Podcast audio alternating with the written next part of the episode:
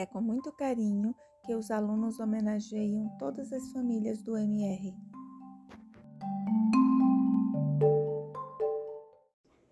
A Árvore Contente. Thelma Guimarães Castro Andrade. Hoje continuaremos o projeto sobre a família com uma árvore genealógica.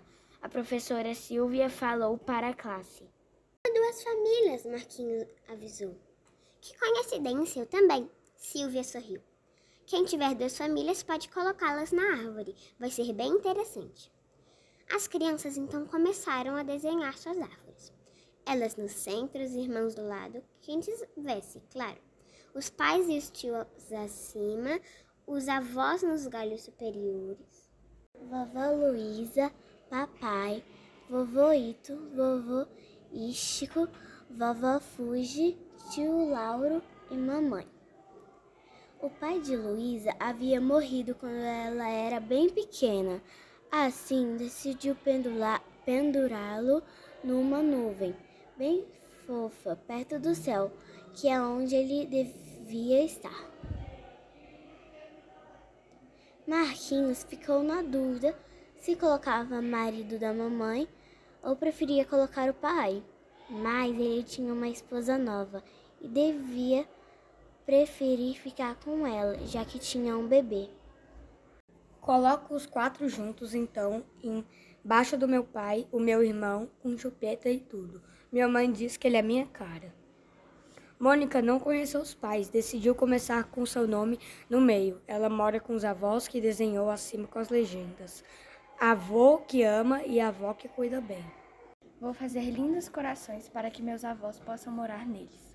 Depois dos pais avós, desenhou primos, irmãos, tios, padrinhos e até um primo chato de quem estava gostando. Stefano era adotado e sabia disso desde pequeno.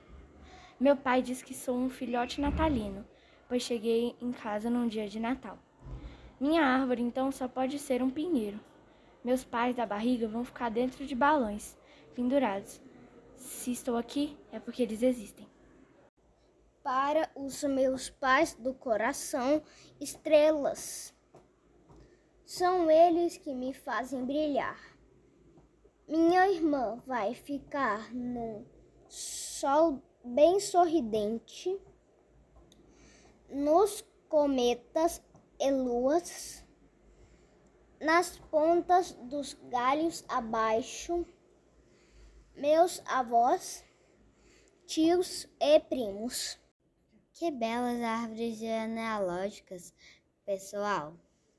É assim que somos famílias diferentes, famílias acolhedoras. Ah, vejo que Bruna fez uma árvore genealógica uma faixa bem-vindo e um arco-íris sobre ela. A professora contou em voz alta: Mas não tem nenhum nome dentro? Minha mãe vai ter um bebê. O arco-íris é para mostrar como estamos contentes. Bruna finalizou. A turminha achou o desenho bem criativo e com certeza quando o novo irmão ou irmã viesse morar no coração de Bruna ia ter sua própria árvore contente.